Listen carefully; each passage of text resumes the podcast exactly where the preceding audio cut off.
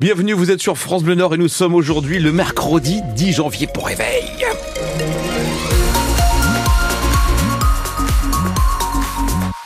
Bon, déjà sur les routes, à vos côtés, bien sûr, le temps est sec. Donc, pas de verglas, pas de neige non plus. Les conditions de circulation sont correctes, le trafic est fluide. Thomas, allons-y pour le tour des températures. Moins 3 à Dunkerque. Ah. C'est le meilleur que je peux vous proposer ce matin. Sinon, effectivement, du moins 7 à Maubeuge, moins 5 dans la métropole lilloise, moins 4 également sur la côte d'Opale. Au Touquet, pour les maximales, entre guillemets, cet après-midi, moins 2 à 1 degré. Donc, on aura quelques petites températures positives par-ci, par-là. Le tout avec toujours du soleil. Ce sera après les quelques nuages que nous aurons ce matin. Et Thomas, aussitôt nommé à Matignon, Gabriel Attal a donc choisi le Pas-de-Calais pour son premier déplacement en tant que Premier ministre. En fin de journée, le successeur d'Elisabeth Borne s'est rendu avec ses équipes à Claire-Marais, village d'Olodomarois, touché comme d'autres par les inondations. Un déplacement à la rencontre des sinistrés avec notamment cette phrase situation exceptionnelle, moyens exceptionnels. Antoine Barège, Gabriel Attal a annoncé plusieurs choses hier soir, des mesures qui ont été préparées ces derniers jours, mais qui ont été officialisées par le nouveau Premier ministre.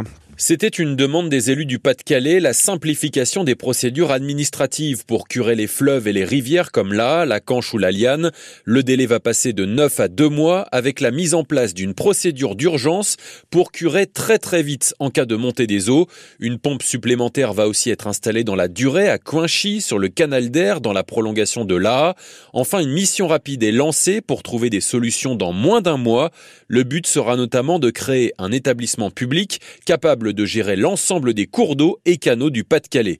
Gabriel Attal annonce aussi des aides pour les sinistrés, la suppression de la double franchise pour les ménages et les entreprises touchés par les deux épisodes d'inondation, une aide d'urgence de 20 millions d'euros pour les agriculteurs, aide qui sera étendue aux maraîchers avec un plafond qui passe de 5 000 à 20 000 euros, et enfin la reconstruction des équipements publics avec une enveloppe de 50 millions d'euros. Le nouveau Premier ministre promet d'aider à 100% les communes fragiles et de financer les surcoûts énergie. Précision signée Antoine Barège. Au-delà de ces annonces, il y a aussi le symbole, forcément, le Pas-de-Calais comme premier déplacement. Qu'en ont pensé les habitants? Jean-Paul habite route de Clermarais. Sa maison a été inondée au mois de novembre. Bah c'est bien parce que on est tellement dans la merde que on se dit bah tiens euh, on fait quand même attention à notre désarroi. Par contre, euh, je vais vous dire le fond de ma pensée, c'est que le pognon qui a été englouti aujourd'hui pour ce déplacement, parce qu'attention ça mobilise des forces de police de tous bords. Hein. Bah, ce pognon-là, il aurait été versé directement au sinistré, c'était pas plus mal. Vous savez, Gabriel, je dis, je vais dire Gabriel parce que c'est un monsieur qui a 34 ans. C'est quelqu'un que je respecte parce que c'est le seul dans ce gouvernement qui est attachant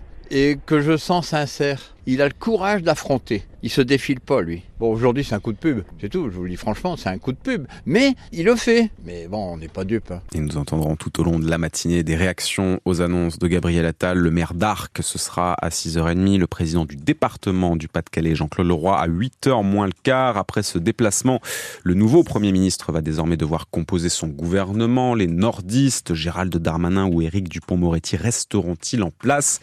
Le ministre de l'Intérieur lui a fait savoir qu'il resterait bien à Beauvau. D'ici là, le déplacement à Clermarais, les mesures pour les sinistrés, vous retrouvez tout ça résumé ce matin dans notre article sur francebleu.fr. Merci. Euh, il est 6h04 sur France Bleu Nord. Deux anciens policiers du commissariat de Douai ont été jugés hier devant le tribunal correctionnel. Pour des faits de harcèlement moral et d'agression sexuelle. Ces deux hommes sont accusés pour l'un d'avoir tenu des propos dégradants et sexistes à l'encontre d'une collègue plus jeune et moins gradée que lui. Accusation similaire pour l'autre, avec là en plus donc la dimension agression sexuelle, la victime étant par ailleurs une femme avec qui il avait été en couple. Les accusations, Odile Senelard, portent sur une période allant de 2019 à 2022, trois années marquées par une certaine omerta. C'est ce qui s'est dégagé de l'audience hier devant le tribunal correctionnel de Douai. Tout ce qui se passe dans un groupe de police reste au sein de ce groupe. C'est l'avocate de l'une des policières qui rappelle devant le tribunal cette devise qui s'impose à de nombreux policiers et qui a failli rester aussi la règle dans ce dossier puisque les deux jeunes femmes n'avaient pas porté plainte ni rapporté les faits à leur direction. C'est la tentative de suicide de l'une d'elles en janvier 2022 qui déclenche une enquête interne. Elle montre qu'après avoir rompu avec son collègue Vincent qui est aussi son supérieur hiérarchique, la jeune femme se retrouve totalement isolée au sein de son propre groupe. Elle est mise sur la touche Une mise à l'écart orchestrée, selon elle, par Vincent, dont elle décrit également les gestes déplacés. Et c'est toujours cette enquête interne qui révèle d'autres faits antérieurs. Il concerne cette fois au sein du même groupe une autre jeune adjointe de sécurité, victime de remarques récurrentes d'un policier lui aussi supérieur hiérarchiquement, des propos très dégradants, humiliants, sexistes.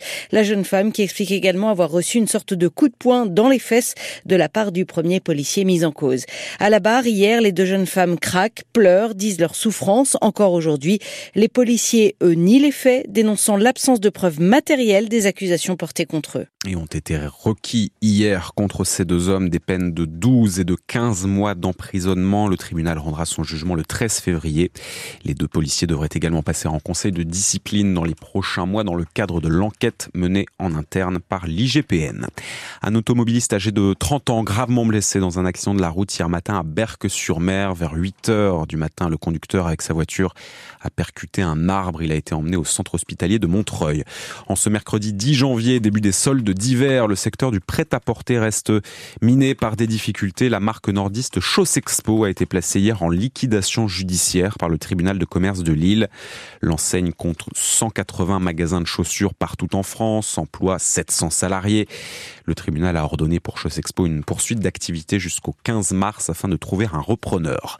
Avec des températures encore largement négatives aujourd'hui, vous allez nous le dire au standard de France Bleu Nord, le gestionnaire du réseau électrique français RTE s'attend à un pic de consommation dans la journée en Moselle. Hier, d'ailleurs, la centrale à charbon de Saint-Avold a été remise en service, une première depuis l'hiver dernier. Avec un froid pareil, il va falloir faire euh, attention à la voiture. Ah bah oui. Ces Lillois rencontrés par eh Léa Oudoir nous ont donné leurs astuces à eux pour combattre le gel et éviter les problèmes au démarrage. On attend, on attend qu'elle chauffe la voiture et puis euh, après on en est parti.